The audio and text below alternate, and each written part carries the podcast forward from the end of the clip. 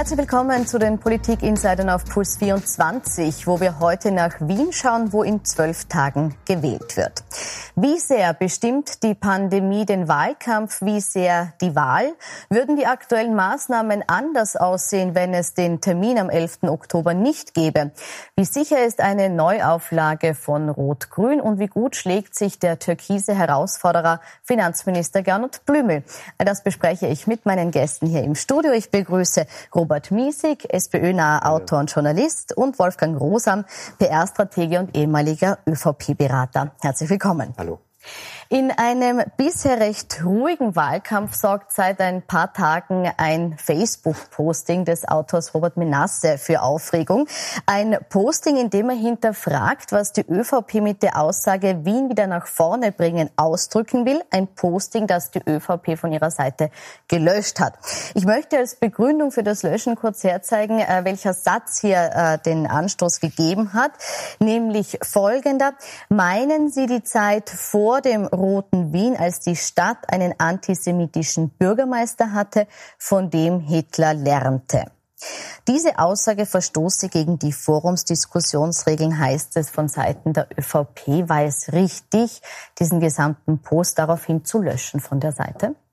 Na gut, ich glaube, äh, zuerst muss man nochmal sagen, äh, wie provokant ist so eine Frage gestellt äh, vom Herrn Menasse? Und ich finde, er hat sich da schon ein bisschen im Ton vergriffen, denn äh, den Herrn Blümel Generationen nach dem Herrn äh, Lueger äh, zu fragen, ob eine Formulierung in Anlehnung an seinerzeitige Lueger-Zeiten, wo der Herr Hitler äh, sich, sich antisemitische äh, Beispiele abgeschaut hat aus dem antisemitischen Wien, äh, ihm, ihm zu unterstellen, das halte ich einfach für, für zu heavy. Und äh, da könnte man genauso sagen, die SPÖ hat auch auch einen Vorwärtsverlag gehabt und oft das Wort vorne nach vorne oder vorwärts gebracht. Also das ist, das ist eine bösartige Unterstellung und äh, ich finde, ich finde, dass das, das, das, das gehört sich nicht. Zum einen. Zum zweiten, ob es richtig war, es löschen zu lassen, nein, war es nicht, denn äh, dadurch ist das Ganze erst so richtig aufgekocht. Also wenn ich etwas löschen lasse und, und das mit großem Bromborium und Trompetengetöse, äh, dann mache ich erst recht alle, die das wahrscheinlich gar nicht bemerkt hätten,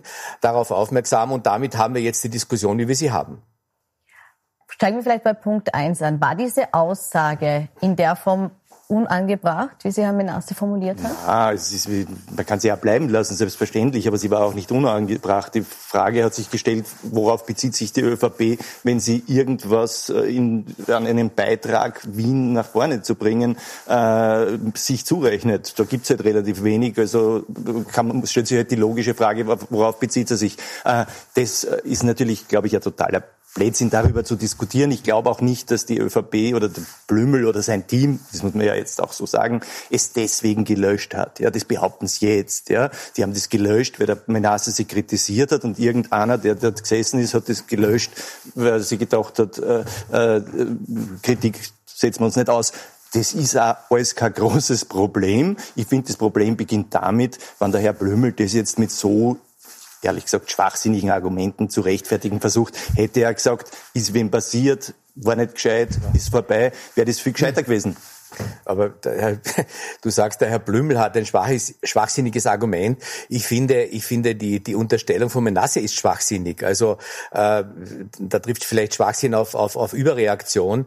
Aber, aber der Aggressor war in dem Fall der Menasse. Ja, der Entschuldige. Ich meine nur, nur weil das Wort Hitler vorkommt. Der hat nicht gesagt, der ist ein Hitler oder er ist, hat sich ja, sondern Antisemitismus, Loeger. Loeger hat sich der Hitler. Aber damit hat der Blümel wirklich null am Hut. Das, ja? Wobei man jetzt vielleicht dazu sagen muss, um den gesamten Text, den wir nicht vorgelesen haben, äh, kurz zu erklären. Er hat ja nicht den Vergleich direkt gezogen, er hat gesagt, wohin wollen Sie? Wollen Sie dorthin, wo eben die, äh, die Stadt war, bevor äh, Roth übernommen hat, nämlich zu besagten Bürgermeister. Herr Minasse ist ein intellektuell äh, gut gebildeter und vor allem dialektisch gut gebildeter Mann und er weiß natürlich, dass eine Frage dialektisch so gestellt genau die Wirkung tut, die er haben wollte. Schauen wir vielleicht jetzt, kurz noch an. Gleich, ja. gleich kurz Moment, schauen wir vielleicht kurz an, wie äh, Blümel selbst reagiert hat, nochmal auf die Nachfrage, warum es zu dieser Löschung kam in, in Bezug auf unsere Politik, auf unsere politischen Forderungen äh, einen Hitler-Vergleich zu ziehen. Das hat dazu geführt, dass das Posting gelöscht worden ist vom Social Media Team. Wäre jedem anderen auch passiert, egal ob Autor oder nicht. Ich hätte den Hitler-Vergleich nicht gesehen, aber wenn wir noch aber mal zu Loega kommen. Na, beziehen Sie sich auf die Zeit vor dem Roten Wien, auf einen Bürgermeister, von dem Hitler gelernt hat. Das na, genau, ist eine historische Tatsache, dass Hitler von Lueger gelernt hat. Das, das ist ja unumstritten. Ja, eh, aber er vergleicht unsere Forderung nach Wien wieder nach vorne bringen mit diesem Zitat. Und deswegen sagen wir, äh, bitte in den Diskussionsforen keine Hitler-Vergleiche, wir können über alles gerne reden. Diese Begründung gefällt Ihnen nicht? Nein, das ist natürlich, äh, es geht ja gar nicht darum, dass mich, äh, dass mir gefällt, ja. Ähm, äh, wir brauchen auch, glaube ich, nicht Menasse äh, Philologie hier machen. Das ist doch eine völlig bedanglose Geschichte an sich, dass die ÖVP oder sein Team so darauf reagiert hat, dass sie den Fehler gemacht hat, das zu löschen, dass sie sich dann immer mehr in den Strudel hineingeredet haben, dass er solche Begründungen bringt, ohne dass, also statt dass es wegwischt, einfach mit einer vernünftigen Begründung zeigt, äh, dass er nicht wirklich gewachsen ist einem Wahlkampf. Ich glaube, das ist das Einzige, was dieses, äh, was dieser kleine äh, Hopperla dort zeigt. Zeigt's das? Nein, natürlich nicht. Natürlich ist er im Wahlkampf gewachsen. Also ist auch ein bisschen so eine nette Übertreibung. Wir beide müssen jetzt nicht Wahlkampf betreiben. Ja, tue ich ja nicht, aber ich meine, man kann, man kann würdest du das für klug halten, was er getan Nein, hat? Ich, ich finde es ein bisschen überreagiert. Ja, ich jetzt nicht getan, aber, aber auf der anderen Seite, er darf sich schon aufregen darüber, weil das ist ein unzulässiger Vergleich und das braucht man nicht. Ja, Wien nach vorne bringen, was ist denn daran anrüchig? Hallo, das hätte jede Partei sagen können. Aber bleiben wir vielleicht kurz bei dem Punkt der Überreaktion. Sie haben jetzt auch gesagt, oder von beiden Seiten Seiten kam, es ist eine Überreaktion gewesen.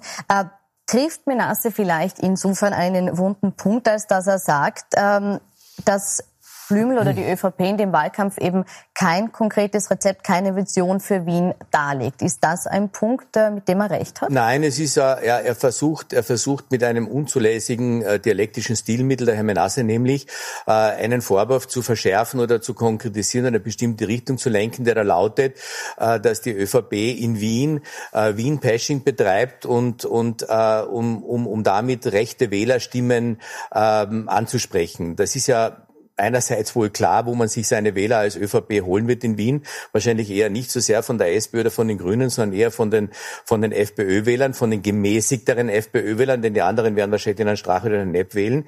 Äh, und das ist das, dass die ÖVP äh, auch im Bund eine, eine, eine klare äh, konservativ rechte Politik betreibt. Das ist ja, das ist ja nicht, das steht ja nicht zum, zum, zum Streit und das steht ja gar nicht zur Diskussion.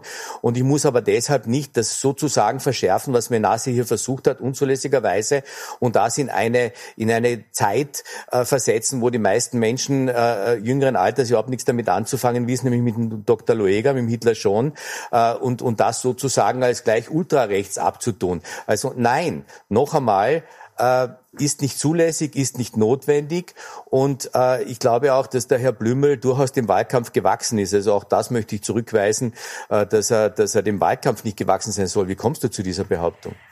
Fragen vielleicht, wie kommen Sie zu der Behauptung, dass er ihm nicht gewachsen ist, jetzt abgesehen von dieser einen äh, vielleicht Überreaktion, die es hier gibt? Naja, ich sehe ja eine ganze Reihe von Pannen und Hopperlas von Herrn Blümel als Finanzminister äh, schon in den letzten Monaten. Das haben wir ja auch hier schon diskutiert. Äh, das geht ja jetzt bis dahin, äh, diesen Streit mit der Europäischen Kommission. Statt dass man den Antrag richtig stellt, macht man da äh, eine Streiterei draus. Also vieles läuft da schief und das ist halt sozusagen eine Wahlkampfpanne, die dann noch dazu kommt. Ja? Und wenn man sich die Umfragen anschaut, ich habe das jetzt unlängst gesehen, ich glaube, heute hat diese Umfrage gehabt, äh, dass äh, in der fiktiven Bürgermeisterwahl, wenn Sie direkt wählen könnten, wen würden Sie wählen, hatte Blümel noch im August 20 Prozent und jetzt liegt er bei 12. Das ist zwei Monate später oder eineinhalb Monate später. Das ist ja ein deutliches Zeichen, dass da in diesem Wahlkampf äh, es nicht sehr vernünftig zugegangen ist. Und da habe ich ja auch einen Grund dafür. Ja? Also abgesehen davon, was die SPÖ richtig gemacht hat, so dass sie jetzt einen Zug hat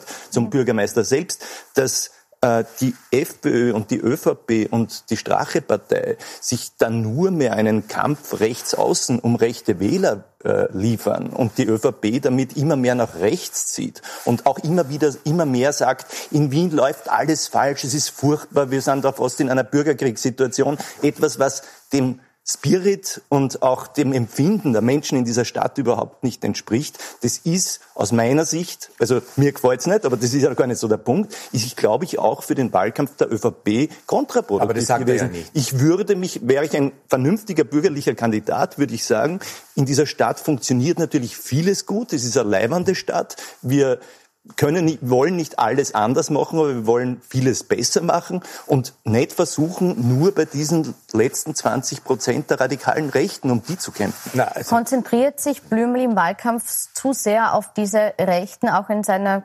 gesamten Positionierung und, und in seinen Aussagen? Nein, das glaube ich nicht, denn, denn äh, die, die ganze Diktion und der Wahlkampf ist ja nicht jetzt auf, auf rechts und nur auf Ausländerwahlkampf, also die üblichen rechten Themen, die sich sonst äh, nur die FPÖ und der Herr Strache bedienen, äh, ausgerichtet. Und es ist auch nicht aber so, wie du... hat er in erster Linie... Ja, aber, aber es ist auch nicht so, wie, wie, wie der Kollege Missig sagt, dass, dass, dass, dass da super hingehauen wird auf Wien. Äh, es werden einige Dinge aufgezeigt, die besser in dieser Stadt funktionieren können. Und ich meine, äh, ich bin ein Türkiser, ich werde Türkis wählen, aber ich liebe diese Stadt mindestens genauso und ich bin auch der Meinung, dass in dieser Stadt sehr viel funktioniert. Deshalb ist ja wahrscheinlich auch der Herr Ludwig und die SPÖ äh, so weit voran. Das hat ja auch einen Grund. Und das ist ja, das ist ja durchaus nichts, nichts Schlechtes. Aber das soll uns bitte nicht äh, gleich an Majestätsbeleidigung oder irgendetwas erinnern, wenn man gar nicht an Wien kratzen darf. Jetzt weiß ich schon, äh, dass die Wiener es gar nicht mögen, wenn irgendjemand womöglich von der Bundesliga kommt und sagt, hey, hey, das, das ist vielleicht geht besser. Natürlich geht vieles besser und natürlich ist vieles nicht in Ordnung in Wien. Äh, Wien hat in vielen Dingen nicht richtig reagiert, mhm. auch in, auch, auch, auch in der, in der Covid-Krise, bin schon fertig.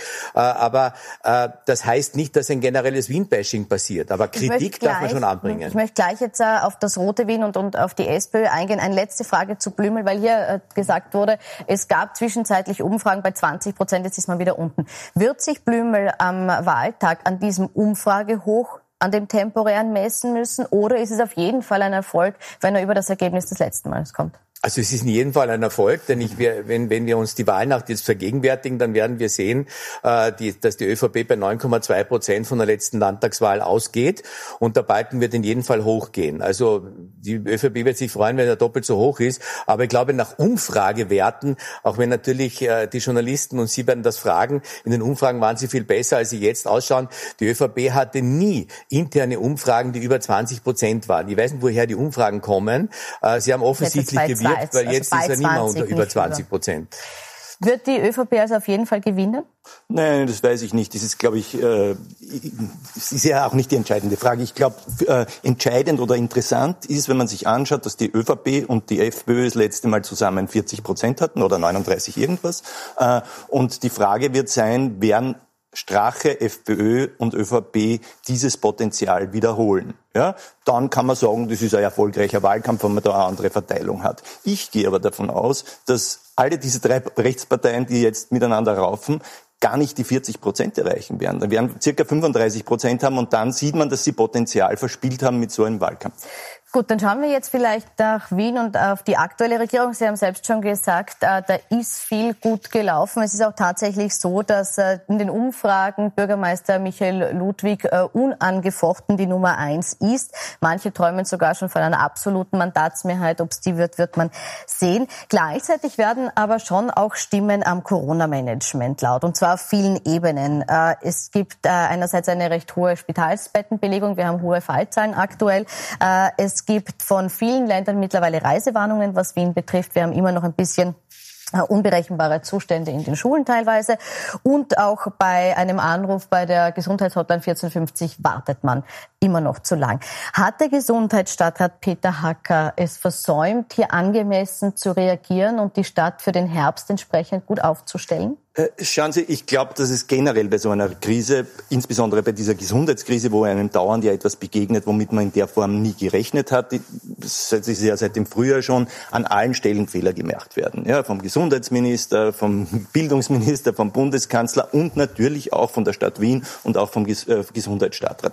Wenn ich jetzt beurteilen würde müssen, was hat der Gesundheitsstadtrat falsch gemacht, äh, dann würde ich sagen, mit hoher Wahrscheinlichkeit, ich bin ja jetzt auch kein Experte total, wenn du die Tests so radikal hochfährst, wie man es macht, dann ist das richtig. Aber wenn du dann nicht schaffst, äh, die Kapazitäten so auszubauen, dass die Leute innerhalb von 24 oder zumindest 48 Stunden das Ergebnis haben, dann ist das etwas, was nicht passieren soll und dann musst du das schnell ausbügeln. Und deswegen geht mir auch ein bisschen dieser, äh, das Covid-19, das ist ja doch ein riesengroßes Problem generell und mir geht auf die Nerven, dass das so in den Wahlkampf reingezogen wird. Äh, in Wirklichkeit wäre das Beste, möchte, wir würden darüber keinen Wahlkampf machen, weil dann könnten ja natürlich alle Stellen äh, in einem Geist des solidarischen Miteinander äh, hergehen und sagen, okay, da wurde es, da hat es gut geklappt, da haben wir einen Fehler gemacht, den müssen wir reparieren, wir ziehen gemeinsam an einem Strang. Stattdessen hauen alle aufeinander zu. Äh, die Bundesregierung hat letzten Freitag eine Pressekonferenz gegeben, wo es nur gegen Wien gegangen ist. Das ist alles nicht notwendig. Äh, dass Fehler gemacht werden von der SPÖ Wien oder vom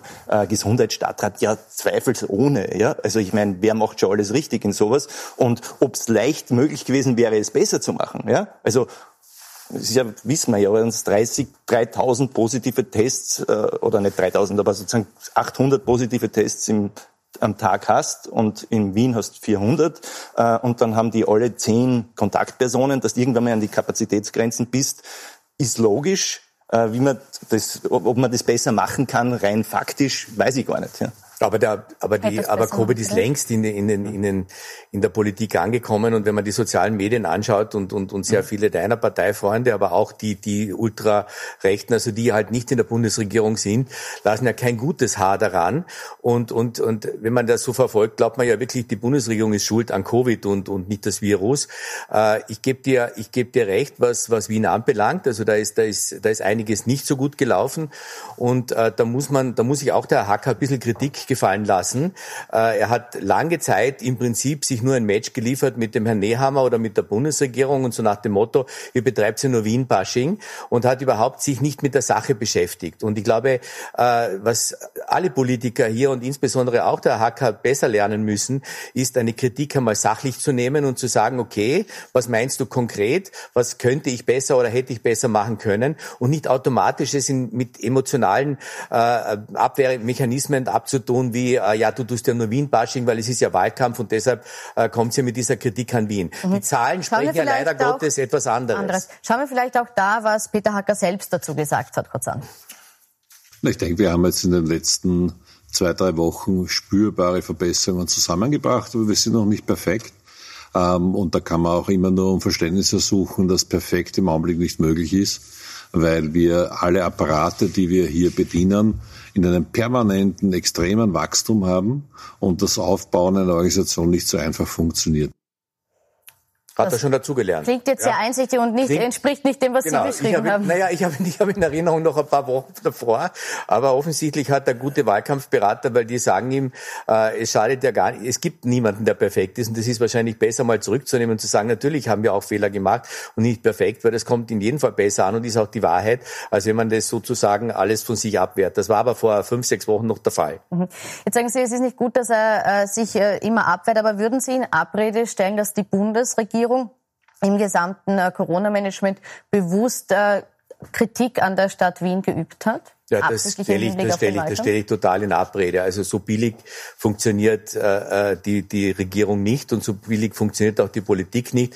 Also dass man natürlich hinweist, wenn Österreich acht Millionen Einwohner hat und 50 Prozent der Covid-9-Infizierten kommen aus einer zwei Millionen Stadt, äh, nämlich Wien, dann darf man da schon einmal hinweisen und sagen, hey Kinder, was, was macht ihr da? Geht das nicht besser? Das ist eine berechtigte Kritik und das hat nichts mit dem Wahlkampf zu tun berechtigte Kritik und kein Wahlkampf? Na, erstens mal, ich glaube, dass die Art und Weise, wie die Kritik vorgetragen wird von der Bundesregierung, dass dann immer der Nehammer und der äh, Kurz antanzen muss und es wird mindestens viermal in einer Pressekonferenz Wien, Wien, Wien gesagt und dann die Köstinger bei über den Tourismus redet genauso. Also, dass das Wahlkampf ist, äh, glaube ich, kannst du nicht, kannst du, kannst du nicht von, ja, der hat aber solche Sachen nicht gesagt. Äh, solch, äh, kannst du äh, sicher nicht in Abrede stellen. Das ist doch, äh, glaube ich, äh, völlig klar. Ja, und natürlich ist, haben alle Fehler gemacht. Da brauche ich ja gar nicht nicht drüber diskutieren. Ja? Also hat nicht der Bundeskanzler gesagt, äh, toll, wie wir die Gesundheitskrise überstanden haben in einem Facebook-Posting noch im, äh, im Juni und äh, aufer, auferstehen, auferstehen. Na, er hat so gesagt, wie ich es zitiert habe. Auferstehen nach Ostern und jetzt müssen wir wieder, können wir wieder alles lässig sehen und geht's konsumieren und dann gibt's plötzlich eine zweite Welle kurz nach dem, äh, nach dem Ende, äh, Licht am Ende des Tunnels und der Gesundheitsminister hat seine Fehler gemacht, ja, mit nicht funktionierenden, äh, juristisch nicht funktionierenden Verordnungen bis hin zum Bildungsminister Bundesminister, wo man sich fragt, hat sich irgendjemand auf die äh, Schulzeit vorbereitet? Also alle haben Fehler gemacht. Ja? Was mich stört, ist, wenn jemand, insbesondere wie der Bundeskanzler Sebastian Kurz, sich hinstellt und sagt, der hat einen Fehler gemacht, der hat einen Fehler gemacht, der hat einen Fehler gemacht, so, sogar mein eigener Gesundheitsminister hat einen Fehler gemacht, nur ich, ich habe nie einen Fehler gemacht. Stimmt ja nicht. Ja? Das ist ja, das ist ja nicht wahr, was du das sagst. Das kennen wir alle, das, jeder von uns... Wahr. Ja, okay, ist, die Leute haben es ja selber gesehen. Die Leute haben das ja selbst gesehen. Es ist, darf ich nur einen Satz sagen? Wir kennen das alles von den Chefs in den Firmen, die sagen, wenn es einen Erfolg gibt, war es nur ich, und wenn es einen Fehler gibt, waren es nur die Mitarbeiter. Lieber Kollege Isig, das ist nicht wahr er, der, der, der meiste Vorwurf, der ihm gemacht wurde, der, der geheißen hat, äh, wir werden alle einmal jemanden kennen, der, der, der, äh, der, der an Covid gestorben ist oder, oder ja. wie viele, wie viele Ach, Menschen daran erkrankt sind. Das hat er eingestanden, dass das überzogen war, dass es in einer ersten Reaktion vielleicht nicht die richtige äh, Diktion war und das hat er, das hat er zurückgenommen. Also es ist nicht wahr, dass der Sebastian Kurz sich keinem, äh, äh, keinem Eingestehen eines Fehlers stellt. Okay, dann hat er einen Fehler schon mal eingestanden in seinem ja, Leben. Stimmt. Okay, ja. wir werden vielleicht ja, aber ich meine, es geht ja gar nicht darum. Ja, ich, ich, ich bin ja sozusagen in den letzten, in den Monaten des Lockdowns gescholten worden, dass ich plötzlich ein Pressesprecher der Regierung bin, nur weil ich gesagt habe, die Regierung macht grosso modo alles richtig und wir sind in einer Krise und da soll man sich sozusagen auch den, eine Fehlertoleranz gegenüber den Regierenden haben, inklusive dem Sebastian Kurz. Also mir, bei mir rennst offene Türen ein, wenn man fordert, dass man bei allen die jetzt irgendwo an den Stellschrauben drehen müssen, auch versteht, dass sie Fehler machen. Ja? Gut. Nur soll man sich nicht gegenseitig In einem Punkt hast du recht. Wir haben in sechs Monaten Covid alle gelernt und wir würden heute wahrscheinlich viele Dinge anders sehen, das kommt auch die Politik, als vor sechs, Jahr, vor sechs Monaten, wenn man einfach eine Erfahrung oder Erfahrungen gemacht hat, die man vorher nicht hatte. Das okay. ist doch klar. Trotzdem halte ich kurz fest, Sie sagen, dass durchaus ein Bashing bewusst betrieben wurde von Seiten der Bundesregierung äh, gegen Stadt Wien und Sie sagen, das gab es nicht. Ich habe jetzt umgekehrt eine Frage, nämlich äh, eine heutige Schlagzeile betreffend, nämlich äh, der rote Finanzsprecher Kajan Kreiner bringt heute im Zusammenhang mit dem Untersuchungsausschuss eine Anzeige gegen Finanzminister Gernot Blümel, dessen Vorgänger Hartwig Löger und gegen den ÖBAG-Chef Thomas Schmidt ein, äh, sowie auch gegen den Ex-Novomatic-Chef Harald Neumann, und zwar wegen des Verdachts äh, des Amtsmissbrauchs, der Falschaussage und der Bestechlichkeit. Grund dafür ist ein, ein Deal, ein mutmaßlicher zwischen ÖVP, Finanzministerium und der Novomatic. Ähm, der Zeitpunkt dieser Anzeige, ist ja auch der Wahl geschuldet. Keine Ahnung, ehrlich gesagt. Also ich bin jetzt wirklich nicht der Experte für den Untersuchungsausschuss, ich war halt auch nicht dort. Äh, und äh, dass in diesem, äh, in diesem Dreieck oder Viereck aus Regierung, Novomatic und Casinos Austria ganz, ganz viel dreckig gelaufen ist, wissen wir und haben wir auch schon in den letzten äh, Monaten im Untersuchungsausschuss gesehen, dass da wesentliche Teile auch des äh, türkisen äh, Machtkartells dran beteiligt waren, wissen wir auch. Ob jetzt Blümel insbesondere speziell dran involviert ist und ob das etwas mit der Anzeige dass sie heute gestellt wird mit dem Wien-Wahlkampf hat, das weiß ich nicht. Ja. Natürlich ist das kein Zufall, dass 14 Tage vor der Wien-Wahl jetzt die Anzeige kommt, nachdem die Einvernahme von Herrn Blümel und von Herrn Neumann und anderen Wochen zurückliegt. Also man, wenn man wenn man zu diesem Schluss käme oder gekommen wäre, ich glaube, den hat der Herr Jan Kreiner schon früher gehabt, dann hätte er es auch vor ein paar Wochen machen können, wäre nicht so effektiv gewesen wie 14 Tage vor der Wien-Wahl. Aber wenn das der einzige Beitrag ist, den die Bundes-SPÖ den, den, den ohnehin erfolgreichen Wiener Roten geben kann, dann sei es drum. Also die Leute werden das durchschauen. Gut, auch hier schuld ist der andere, halte ich fest. Ähm, ein großes Thema im Corona-Management. und Ich habe niemand die Schuld gegeben jetzt. Okay, nein, nein, nein, nein. Sie haben vorher gesagt, äh, Bundesregierung ja. basht die Stadt und hier haben wir jetzt umgekehrt die, so war das gemeint. Äh, kommen wir noch mal zu einem anderen Thema im Zusammenhang mit dem Corona-Management. Mhm. Das sind die jungen Menschen. Die mhm. sind gerade ein besonders großes Thema, weil sie eben sehr stark betroffen sind. Einerseits am Arbeitsmarkt, von der Wirtschaftskrise, auch in der Schule haben wir schon gesprochen. Aber auch, weil ihnen aktuell die Möglichkeit zum Feiern genommen wird aufgrund der der strengen Auflagen, die wir haben. Ähm, Manche sehen das als eine immense Einschränkung, andere sagen, die sollen froh sein, es ist ein geringes Übel, das sie da verkraften müssen, wenn man bedenkt, welche vielleicht größere Katastrophe verhindert werden kann. Fest steht, dass immer noch gefeiert wird, illegal, das haben zuletzt auch zwei Großrazzien gezeigt in Favoriten. Herr Rosam, müssen die Jungen jetzt aufhören zu feiern? Nein, sie, sie, sie müssen nicht aufhören zu feiern, sie müssen sich nur an die Regeln halten. Und das ist bei jungen Menschen, wenn man Kinder hat in, in, in, in jugendlichem Alter, wie ich zum Beispiel, ist man schon gewohnt, dass sie mit jeglicher Art von Autorität, nicht der, des Vaters, sondern offensichtlich noch viel mehr Probleme mit Autoritäten, die von außen kommen, zum Beispiel durch die Polizei repräsentiert, Probleme haben. Und ich glaube, hier braucht man ein bisschen mehr Verständnis für die Jugend. Man muss nicht gleich mit super Razzien, also allein das, das Wort Razzia äh, stört mich schon einmal. Ja, es sind ja keine mhm. Kriminellen, die da irgendwas tun. Ob die jetzt eine Maske tragen oder kann man sagen, eine Überprüfung oder ein Kontrollbiss oder aber Razzia. Man, also ich möchte auch nicht, dass, dass, dass die jungen Leute, weil sie feiern und ein bisschen ausgelassen sind, äh, in, in, in, ein, in ein kriminelles Eck gestellt werden, mit Strafen gedroht wird. Vielleicht kann man einmal die Stufe davor sich ein bisschen besser geben, nämlich zu besser zu kommunizieren, aufzuklären, auf, für Verständnis zu werben und unterhalb, un, innerhalb der Jugendlichen nämlich auch eine, eine Gruppe zu gewinnen, äh, die, die vernünftiger agiert und, und, und die, die nicht gleich äh, das, das, das, Feiern ausarten lässt. Also ich glaube, hier, hier ist man ein bisschen zu streng, hier ist man zu, zu arg und äh, ich möchte eigentlich nicht äh, haben, dass die, dass die Polizei, wenn da irgendwo einmal zehn Jugendliche zusammenstehen, äh, da schon einen, einen Ratzienverdacht äh, ausüben muss. Wird hier zu hart und falsch kommuniziert? Naja, na, ja, ich meine, ich habe, da sind wirklich auch zwei Herzen in meiner Brust. Also äh, einerseits, wir brauchen rigidere Regeln und sie müssen rigider äh, befolgt werden oder disziplinierter, als wir das noch jetzt getan haben oder in den letzten Wochen getan haben, weil die Zahlen der Infektionen sind zu hoch für diesen Zeitpunkt. Ja, wenn wir das weiterschreiben, haben wir im, Winter möglicherweise ein Desaster. Ja. Auf der anderen Seite äh, gebe ich dem Wolfgang Rosam total recht. Ja, also die jungen Leute man kann sie nicht daheim einsperren. Äh, sie brauchen soziales, äh, sozialen Kontakt. Wir alle brauchen das, aber Junge vielleicht noch ein bisschen mehr wegen der Lebens, äh, wegen dem Lebensalter, aber nicht nur wegen dem Lebensalter. Wir, sagen wir uns ehrlich, da geht es um junge Leute, die haben vielleicht daheim nur ein Kinderzimmer, möglicherweise nur ein Kinderzimmer mit einem Bruder oder der Schwester. Das gibt's ja auch noch. Ja, soll man nicht vergessen. Ja, vielleicht man ist in einer, in einer Phase der Adoleszenz, in der Pubertät, mit den Eltern vertragt man sich nicht so. Also für mich ist einfach daheim am Sofa Sofa zu bleiben, drei Tage, ja. Aber wenn man in so einer Situation ist, natürlich nicht, ja.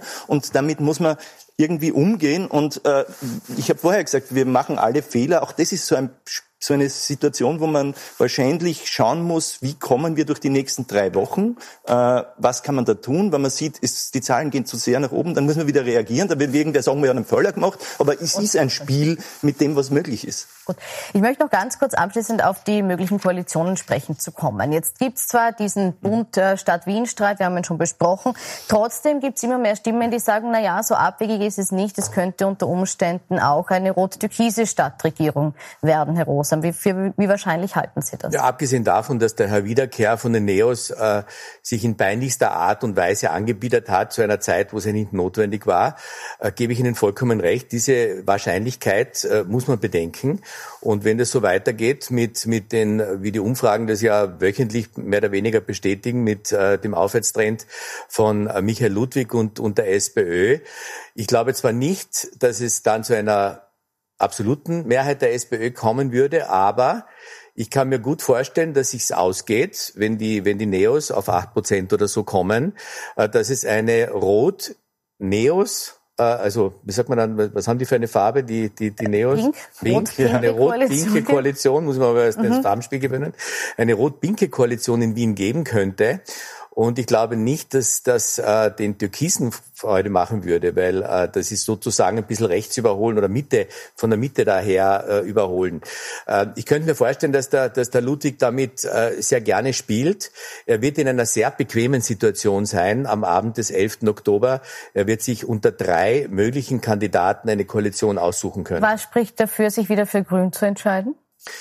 Ähm, da wird man warten müssen, wie die Grünen abschneiden. Wenn die Grünen nicht so gut abschneiden, äh, wie man vielleicht vermuten möchte, und ich schließe jetzt einmal die Frau Hebein aus, die ja schlechtere Werte hat als die Grüne Partei in Wien. Wenn die Grünen also besser abschneiden würden als, als in den Meinungsumfragen derzeit oder bei der letzten, bei der letzten Landtagswahl, dann wird sich der Herr Ludwig überlegen, ob er nicht sehr, äh, an seinem Busen zu sehr die Grünen nährt. Wenn die Grünen eher gleich oder schwächer abschneiden, dann wird sich der Herr Ludwig wahrscheinlich denken, na ja, so weh tun die mir nicht. Und dann die Frau Hebein werde ich mich halt gewöhnen müssen. In letzter Zeit war sie eh lammfromm und hat ja alle ihre radikaleren Forderungen zurückgenommen. So nach dem Motto, bitte lieber, lieber Michael, ich bin doch eher netter Partner, nimm mich wieder zur Koalition. Dann rechne ich wieder mit Rot-Grün. Herr Miesig, Ihre Einschätzung für den Partner für Michael Ludwig? Naja, also zunächst muss man ja jetzt mal sagen, warten wir auf den Wahltag und äh, am Wahltag, ist, man sieht ja die Tendenz, also auch der ganze Stimmung des Wahlkampfs ist ja auch getragen oder von der Stimmung in der Bevölkerung, dass es um ein Sicherheitsbedürfnis gibt, kein Wunder in einer Krise. Und äh, da reagieren halt viele auch mit diesem äh, Gefühl, äh, diesmal auf Nummer sicher gehen, Ludwig wählen. Ja? Äh, das heißt, er wird wahrscheinlich ein gutes Ergebnis hinkriegen und kann sich tatsächlich mit drei äh, drei, aus drei Partnern das aussuchen. Äh, dass es eine türkis-rote Regierung, also rot-türkise Regierung gibt, halte ich für ausgeschlossen. Ja, also wenn es Schwarze in Wien gibt, ja, dann wird er wahrscheinlich mit denen koalieren, aber er wird sich ja nicht jemand in die Regierung holen, äh, der dann gegen ihn arbeitet, so wie das schon Sebastian Kurz getan hat im Kabinett Kern oder so. Ja, also das wird er ausschließen. Das heißt, Pink oder Grün. Ich würde auch sagen, Haupt, die Hauptwahrscheinlichkeit ist Rot-Grün. Rot-Grün. Ich bedanke mich äh, für Ihre Einschätzung, für die spannende Diskussion. Wir werden den Wahlkampf bis zum Ende für Sie verfolgen und natürlich auch den Wahltag. Ich wünsche Ihnen jetzt noch gute Unterhaltung mit dem weiteren Programm auf Puls 24.